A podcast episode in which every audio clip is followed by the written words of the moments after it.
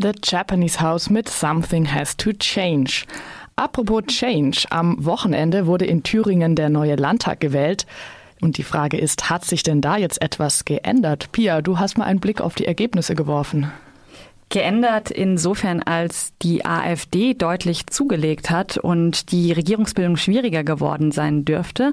Blicken wir aber zuerst einmal kurz auf die Zahlen. Die CDU verliert deutlich, landet auf 21,8 Prozent. Die Linke dagegen gewinnt nochmal etwa drei Prozent dazu und wird mit Abstand stärkste Kraft, nämlich mit 31 Prozent.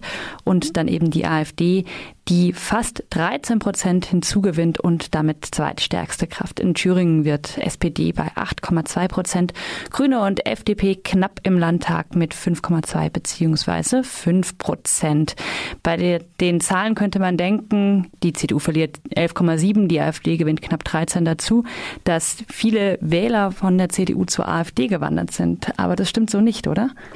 Nein, ich habe mir das hier mal angeguckt, wer denn jetzt die AfD wählt. Also das sind natürlich viele Stammwähler, aber sie konnten auch die allermeisten Nichtwähler mobilisieren. Also sie haben auch mehr neue Nichtwähler als die Linke dazu gewonnen, nämlich 81.000.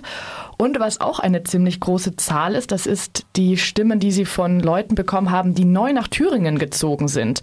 Da haben sie 14.000 neue Stimmen bekommen. Und ähm, ja, da stellt sich einem schon die Frage, ob Menschen vielleicht sogar nach Thüringen ziehen, weil sie dort unter ihresgleichen mit rechter Gesinnung sein können. Zumindest unter der, ähm, dem Parteiteil, der Björn Höcke nahesteht, dem, dem besonders rechtsextremen Teil. Jetzt ist auch deutlich geworden, dass ähm, das ist ein bisschen eine demografische Besonderheit vielleicht in Thüringen. In den anderen beiden ähm, Ostbundesländern, in denen dieses Jahr gewählt wurde, war das nicht so, dass Männer unter 70, und zwar in jeder Altersgruppe unter 70, überdurchschnittlich häufig die AfD wählen. Also in dieser, in allen Altersgruppen kommen, kommt die AfD bei männlichen Wählern auf jeweils 30, 32, 36 und so weiter Prozent. Und das ist natürlich deutlich über dem Durchschnitt, dem Landesdurchschnitt der Partei von 23 Prozent. Und dann schauen wir jetzt auch noch, wie es denn in Thüringen weitergehen könnte. Bisher gab es dort eine Koalition aus der Linken, der SPD und den Grünen, geführt unter Ministerpräsident Bodo Ramelow von den Linken. Das ist jetzt nicht mehr möglich. Es wäre die ja, historisch neue Konstellation aus CDU und Linke möglich, an die man sich wirklich gewöhnen müsste. Oder genauso neu eine Koalition aus der Linken, der SPD, der Grünen und der FDP.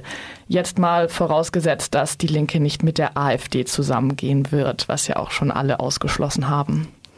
Ein vielleicht kleiner Lichtblick, je nachdem, wie man es betrachten möchte, ist die Wahlbeteiligung, die mit 65 Prozent deutlich höher als bei den letzten vier Landtagswahlen liegt.